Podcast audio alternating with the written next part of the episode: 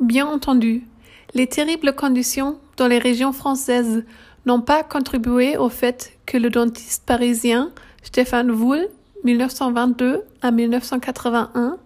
assez connu dans ce pays, se soit senti complètement incompris lorsque son mariage en relation avec un artiste américain a été apporté, qui a faussement attaché l'image d'un ours paresseux, le rendant très vulnérable.